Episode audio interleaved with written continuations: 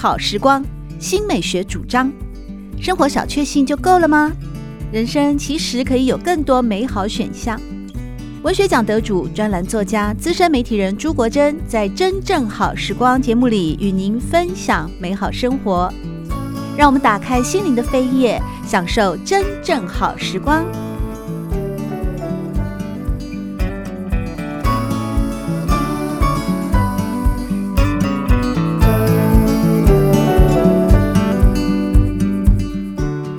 众朋友们好，欢迎来到《真正好时光》，我是朱国珍。在今天，我们邀请《旅读杂志》执行总编辑邝介文带我们呢一块呢，呃，来神游冲绳啊。冲绳它其实是一个岛嘛，它完整的，但是它周边也有很多呃小岛或离岛嘛，所以在这里适合做跳岛旅游吗？其实我们这次杂志只专门做呃冲绳本岛，嗯，那其实它周边的离岛比较近的呢，都已经盖了大桥，所以一般自驾的朋友也可以直接开着车直接上离岛。那当然，它有一个比较稍远的离岛群，就是我们知道的石垣岛，那又离台湾又更近了，它在冲绳岛跟台湾岛的正中间。那这个地方呢，就如果你要去冲绳，你要再来石垣岛，就必须要搭飞机。那所以，如果大家是想要比较轻松、愉快、自在的话，这两个地方建议大家可以分开。就你就飞冲绳，然后玩，或者是你就飞石垣岛。那跳岛旅行的话，就是如果你心有余力的话，那再做这件事情。嗯，如果在冲绳旅游的话，自驾会是一个很好的选择。但是它跟日本一样是左边驾驶吗？是。那你这趟去是自驾还是找了司机？你自己开车到处玩？哎，没有，我同事开车。哦，是。对，然后呢，他非常享受，哎，乐在其中。他说这是他当旅游记者最快乐的一趟出差，就是他就觉得说，哇，啊，很难得你能够在一个这么守规矩、这么守交通规则，然后呢，人又少，车又少，又好找停车位，真的到处都有停车位，停车位比车子还多的地方。开车，他觉得非常开心。因为冲绳旅游的开发其实也是有非常长的历史了，这么久远下来，它没有像说泰国的苏梅岛啊，或者是其他地区的岛屿，成为全世界的旅客在旺季淡季。因为冲绳感觉一年四季都很适合旅游嘛，可是它并没有因为它的知名度，或者是有我们台湾人很喜欢去哦，我很多朋友都很爱去，它并没有说。会到一个旺季就变成一位车位难求或人挤人的状态啊？为什么？一来就是呃，我觉得它蛮好的，错开了国外跟国内的观光客的呃旅行的时间。因为其实冲绳大家都想要去从事它的水上活动，所以对于国外观光客来说，大家都喜欢春天、夏天去，一定要下水。嗯、那但是呢，反而对日本本岛的国内旅客来说，他们是冬天去的冲绳，因为他们冬天去刚好可以避寒。冲绳非常难憋，所以呢，刚好我们就完全跟呃呃国内旅客错开了，所以其实你不会觉得说，哎，哪一个尖峰时刻好像在冲绳特别拥挤。嗯，那另外呢，就是因为他们有非常严格的车辆限制，你购车啊，然后你买车位啊，都很严格。所以，其实，在冲绳不太会有严重的塞车情况，因为其实车辆的总数本来就不多。嗯，然后呢，因为他们的土地面积就是人口密度相对的低，所以他们也辟出了很多的呃土地跟空间来盖呃停车场。所以，其实，在冲绳真的找停车位非常方便。我从来每次去任何一间店，然后你的停车的地方走到你的目的地，绝对不会超过五分钟。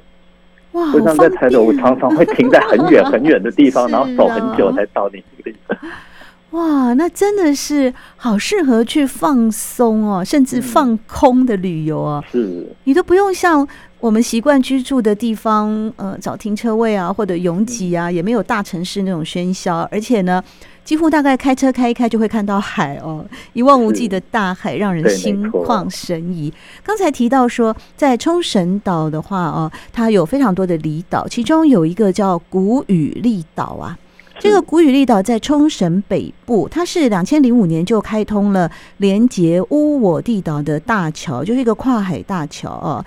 但是这个桥呃全长有两千公尺，中途还要历经两次爬坡。你们这次自驾旅游有经过这条桥吗？对，我们就是特别去这条桥，然后呢，开了呃大概一快两个小时的车，从那霸出发到这个地方。嗯，对，它等于大概就是从台北到桃园，接近新竹。这样的距离，看到台北，看到桃园哪有两个小时了？你要开两个小时到台中了。那因为我们我们中间还去了别的地方。哦，你们是开开玩玩，对对对，开开玩玩这样。哦，那这样子，嗯，如果只算距离的话，应该是没那么远。对啊，那其实这个小岛原本它只有四百个人口在岛上居住，所以它其实一般来说，他们都以前啦都是靠着渡轮来。前进冲绳本岛的，那大概在呃二零零五年的时候呢，政府就直接帮我们开通一座大桥。哦，没想到这个桥一开通呢，原本是为了连接这两个岛，让岛上的居民往返比较方便，没想到居居然就意外变成打卡圣地，因为 这个岛附近的海水颜色非常不寻常，嗯，大家都要去看这个地方附近的海域。它有什么样的不寻常呢？对，因为我自己也觉得非常奇妙，就是你登上这个古宇利岛的制高点，你往下看，它这个岛周边的海域的颜色跟冲绳本岛旁边的海是完全不同的。所以你隔着呃，从这个制制高点往下看，那个海面上有点像是那个我们台湾北海岸的那个阴阳海的感觉，因为它会有两种颜色。那一种颜色就是，当然我们寻常看到的那种稍微深的蓝色。嗯，另外一种颜色呢，据说是你去找那个 Pantone 色谱，你都找不到这个蓝色，所以当地居民索性就帮他取了一个新的名字，叫做古雨丽蓝。哇，比之前我们流行的那个叫什么什么墨蓝墨什么蓝呢？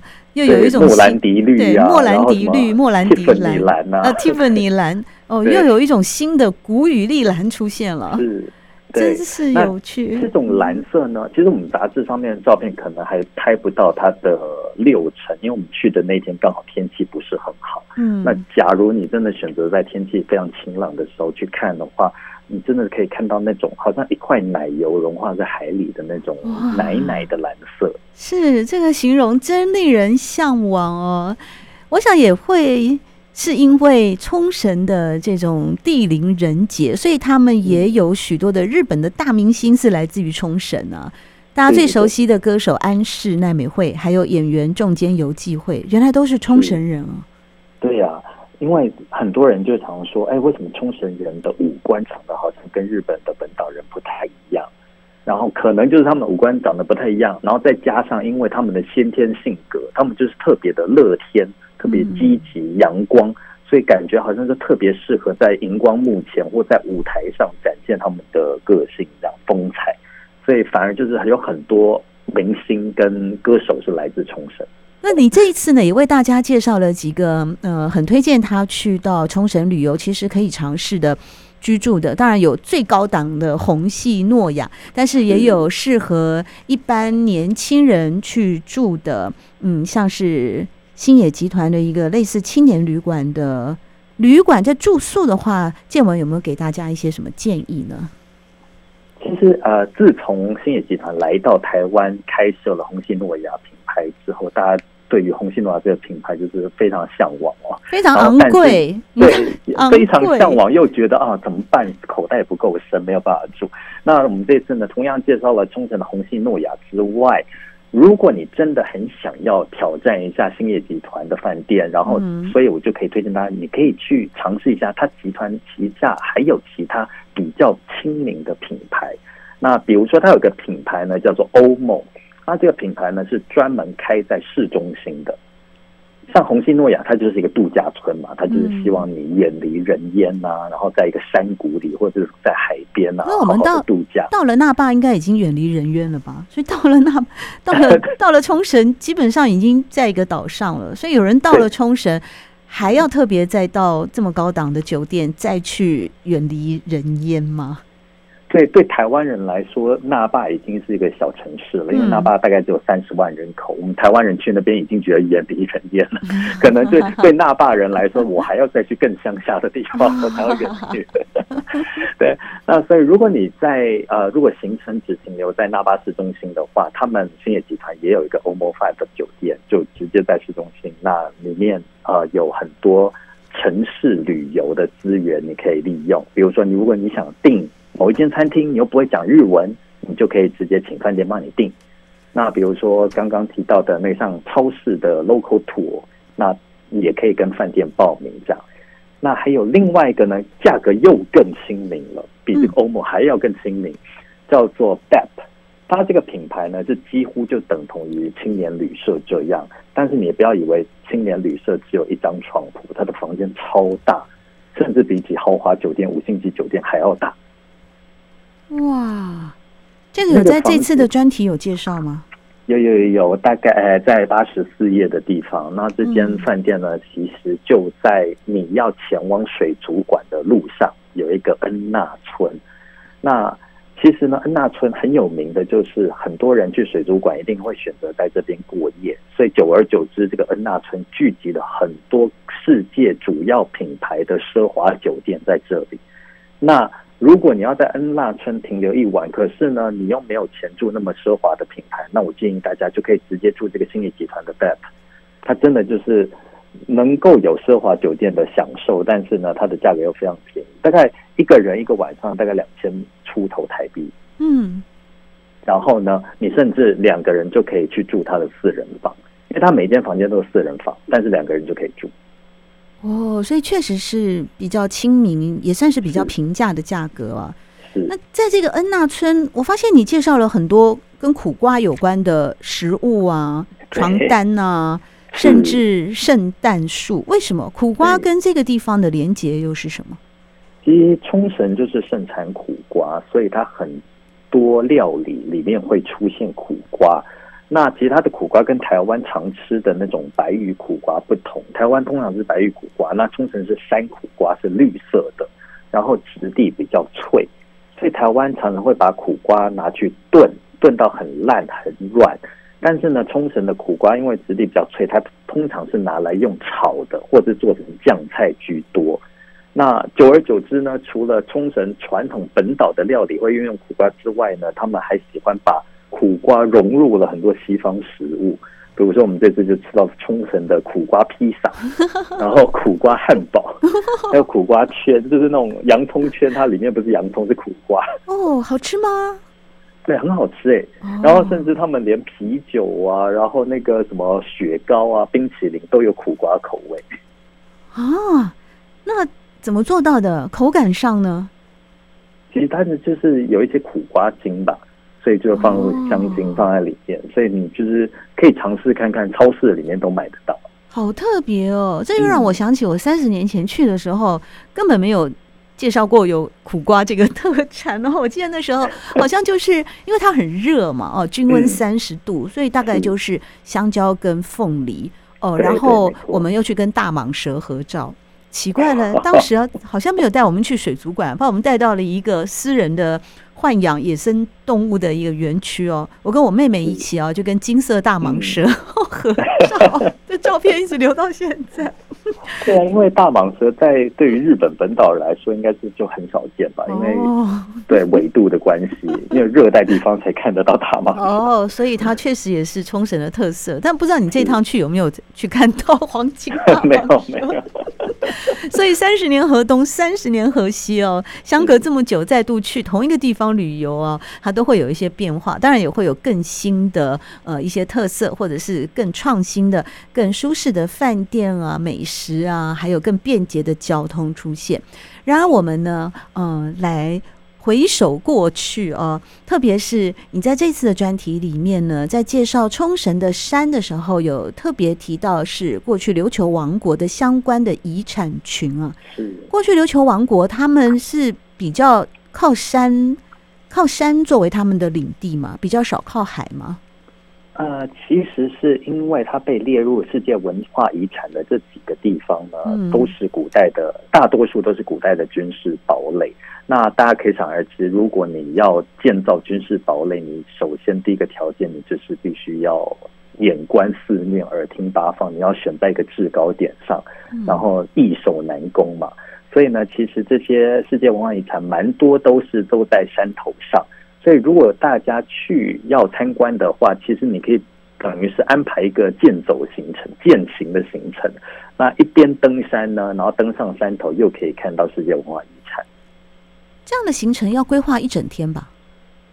呃，其实因为它的每一个文化遗产的位置都比较分散，所以如果大家行程不是太呃宽松的话，比如说只有四天三夜，甚至呃五天四夜这样，你可以选其中几个去就好。哦，在冲绳的世界遗产哦，五城，其中有一零一元二御域。那这里面呢，你特别有一篇介绍了市民园，这个也是琉球王国过去的相关景点，同时也登录为世界文化遗产了。这是一个目前还有在使用吗？看起来古色古香的市民园啊，已经没有在使用，它完全就是一个类似博物馆的一个景点这样。那其实这个地方呢，就在市中心，可是知道的人并不多。大家每次去那霸市都要去他的那个首里城，但首里城呢，就前几年发生一场大火，就焚毁了。那所以我建议大家，如果想要去不会太遥远的世界文化遗产，你就去这里。为什么呢？这里其实我觉得非常舒服，因为它其实是一个当初琉球王朝接待外宾的一个住所，一个招待所。嗯。然后呢，你就可以从那当时的外宾绝大多数都是来自明朝、清朝或者来自日本的，所以你可以在这个园林里面很清楚的看出，它既有琉球本身的建筑，然后呢又有中国园林的要素，比如说什么亭台楼阁、小桥流水，它都有。然后呢，可是呢，它又不会像江南园林盖的那么繁花似锦、密密麻麻。它又有一种日本的那种留白，然后简约素朴的美学在这里面，所以它非常呃巧妙的融合这三个地方的文化。哇，这个地方你后来去了，有在那边流连忘返多久吗？有，我们这个地方其实面积不大，说真的，你这样绕一圈是半个小时，大概就走完了。但是我们那天拍照拍的太超开心，然后天气又很好，我们那边拍了两个多小时。哎，他这边有没有让人家静静坐着，然后喝杯茶或喝杯咖啡的地方啊？它里面没有，它里面就是因为是世界文化遗产，完全不能呃吃东西，所以它里面也没有餐厅，也没有咖啡。那当然你可以自己带水啊，什么带果汁进去，但它就有其中圈出一小小块地方，就插了一个牌子说你在这边可以吃东西，但一超过这个范围，你就不能使用。是。确实哦，在这个庭园里面，诚如刚才介文所描述的，非常巧妙的融合了中国园林要素、日本庭园动线以及琉球本地建筑，可以看见当时琉球在两国之间的一个生存的概况啊。尤其是如果来到这边的话啊，嗯，其实它在这边的许多的植物景观也是让人哦。会有特别的印象，比方借文你描述说它有当地原产的琉球松，另外呢也有许多不属于南国的温带植物，例如柳树、梅树、紫藤、桔梗等等啊，使得四季景色各有千秋啊。在这个嗯世界文化遗产的市民园啊，我们现在。看了或者是听了这么多的有关历史、有关建筑、有关文化，我们来聊一聊吃的吧。你这次去到嗯冲绳采访这十天哦，你后来你觉得最难忘的或最爱吃的当地美食是什么？其实我觉得最难忘的当然还是山羊肉啊，山羊肉是，而且不是熟的山羊肉，是生的，是山羊的沙西米。真的，对，啊、呃，其实日本呃冲绳本岛呢，自古以来它的饮食习惯跟日本不太一样。那是哪里不一样呢？比如说呢，日本本岛人不太吃猪肉，但是冲绳很多猪肉料理。那又比如说，日本人其实不太吃羊肉，但是冲绳山岛上呢，真的是盛产山羊。而且他们会把山羊拿来做各式各样的料理，几乎就像牛一样，是可以从头吃到尾。所以不但有羊肉汤啊，然后炒的羊肉、炖的羊肉，然后煎的、炸的，甚至呢，我还吃过羊肉的沙西米。而且这是在冲绳岛上的，几乎是各家居酒屋都必必须要准备的一道料理。你敢吃羊肉哦？我感谢，可能因为我属羊哦，所以我就觉得羊肉，呃，一般羊肉炉如果说加了一些中草药啊，就是台式的做法哦，还可以接受。但是你尝到羊肉的生肉片呢？是这个是只有冲绳有吗？在日本本岛或者是在日本本岛，我完全没有见过。嗯，对，只有在冲绳这个地方有。然后呢，呃，甚至。据说啦，现在冲绳也开始慢慢出现了山寨版，因为可能吃的人实在太多了，也不一定有这么大量的山羊肉可以供应。所以你要怎么确定你点到的、吃到的，确定是冲绳本岛产的山羊肉呢？就是你要看那个羊肉是不是有带皮，是有带皮的，据说才是真正土产的生鲜的羊肉。哦，在冲绳的这些山羊已经没有腥味了哦。嗯，它是饲养的过程也是跟和牛一样，嗯，或者是伊比利猪一样吃松露啊，听莫扎特音乐啊，然后高档的一些食材啊，让这些山羊它的肉质就不再会有那些腥膻的味道。他们是圈养的还是放牧的？放牧的。圈养的也都有，那其实他们当然也不会这么讲究，因为其实他们的农牧业就是一一样是依循传统的那一套。那呃，不敢说它绝对百分之百没有这个腥膻味。其实哦，据我同事所说啦，它的羊肉汤还是有，但是呢，很奇妙的是，反而是生羊肉片没有。哦，就可能就是它刚刚就是直接现宰下来的味道，就是。因为经过烹调之后，反而会更凸显吧。嗯，所以就反而就是你当你生吃的时候，我觉得反而没有那种腥膻味。生羊肉片入口到底什么感觉啊？我很好奇耶。对，它其实非常坚韧，因为我其实我吃过蛮多生的料理、生食料理，比如说我吃过生牛啊、生马、生鸡。我在日本的鹿儿岛还吃过生鸡。嗯。那这个生羊肉呢，跟其他肉片比起来，就是。它非常的坚韧，它甚至有时候会有有点咬不断的感觉。那尤其是他们很喜欢切的厚厚的一片给你，嗯嗯，这完全就是吃它的那种嚼劲。哦，嚼劲哦，嗯。哦，好特别的体验哦。在这次的冲绳旅游里面，我发现哦，你有呃荞麦面，你给大家介绍了两次。嗯一个是猪肉的荞麦面，一个是鸡肉的荞麦面。鸡肉的荞麦面，对。其实冲绳的 soba 这个东西在冲绳真是非常非常常见，然后也几乎等于是他们的主食了。然后大家会觉得说，哎，那那它跟日本的 soba 到底有什么不一样呢？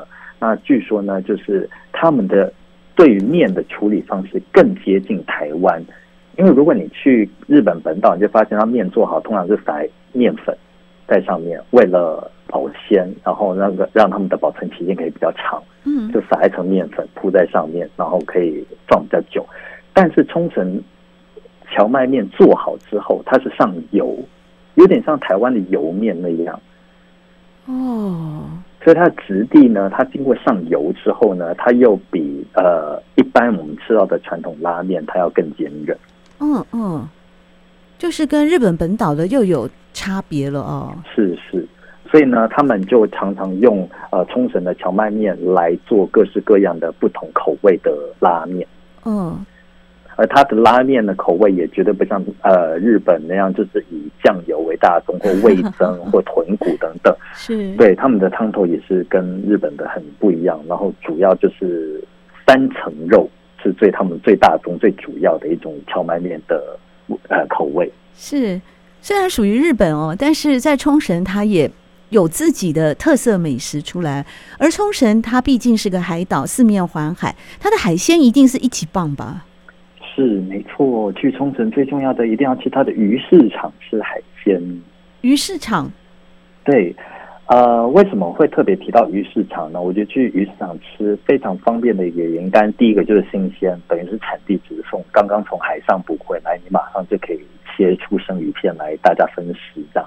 那另外一个原因就是，其实日本人不太呃不太会在外面吃早餐，那他们通常都在家吃，所以他也绝对不像台湾有一大堆的各式各样的早餐店。那对于旅行者来说，就有点苦恼啊。那万一我的饭店没有提供早餐，我到底要去吃什么呢？那这时候就是去鱼市场最方便，因为鱼市场是非常早开门，早上七点就开始营业，那绝对不怕没东西吃。它鱼市场除了生鲜的鱼货，它也有熟食哦。对，也有熟食，所以大家不用担心说啊，我不吃生的那。呃，或者是我一大早就吃生的，会不会拉肚子什么的？其实它也有熟食。那甚至呢，在一些比较靠近市区的鱼市场，它里面有很多会讲国语的人，会讲中文的。你甚至可以跟他买一呃买一只龙虾或买一条鱼，然后还可以跟他讨论说，我这个到底要怎么煮？要一鱼三吃，一虾三吃，要煮汤煮粥，你都可以跟店家讨论。这好有趣哦！我们在台湾，如果说想要吃海鲜的话，不管你到什么碧沙渔港还是哪里，好像都是中午以后才营业的哦。但是在冲绳的话，这些鱼市场哦，例如你提到说像一个泡鱼市场哦，他们本身就是卖生鲜的鱼货之外，还有直卖部。直卖部就是呃，帮我们把这些。生鲜的鱼货处理成熟食的地方吗？对对，完全就是已经料理好的，等于是一个小食堂的概念。哦，然后还有座位给你坐在这边吃哦。对，没错。然后我觉得，就是日本人他们可能就是鱼市场，他们之间有很紧密的连接，就各。摊贩之间感情都很好，嗯、所以你不用担心说我在假摊贩这边买了东西，然后跑去坐在乙摊贩的位置上吃就很不礼貌。是没有哎、欸，其实这每个鱼市场都有一些公共区域，然后你就只要在摊贩之间买了之后，你就可以自己坐下来吃。是，真的是一趟让人感觉到非常自在的旅游啊。那最后我们来聊一聊啊，既然嗯介文都这么辛苦的来。和大家哦做了精彩的采访报道了。距离台湾不过一个小时的飞行时间，我们如果到冲绳旅游的话，你好像有三个锦囊也可以跟大家哦来分享的。对，其实呢，我们这次分成三个颜色嘛，红、呃、蓝、绿、白。所以如果大家可以依照自己旅程的时间长短来安排，我到底要去哪一些景点？比如说，如果你真的只有呃四天三夜，然后三天两夜，那我建议大家就一定要。不可以错过的，当然就是它的海洋的路线。那大家可以就直接走这个蓝色路线。然后呢，如果你真的是只喜欢在市区吃东西、买东西的，你就可以走它的白色路线。你可以买到很多有特色的伴手礼。那如果呢，你真的时间更长，你愿意多花一点时间去了解一下冲绳古代琉球王国的历史文化，你可以再加上这个绿色路线，一边去践行，一边去看看它的世界文化遗产。是，真是太精彩了！随着邝介文为大家做的分享，我好像也在这个心灵上已经进行了一趟冲绳之旅。当然呢，心动不如马上行动哦，在。接下来还有很多的连续假期哦，听众朋友们如果有兴趣的话，距离台湾一个多小时的飞行航程的冲绳，提供给各位做参考。在今天真正好时光，我们邀请到《旅读》杂志的执行总编辑邝介文，和大家分享的正是三月份的专题报道：开门见三色，冲绳蓝绿白，悠游卡也能哔哦。谢谢介文今天带来的精彩分享。谢谢国珍老师，谢谢大家。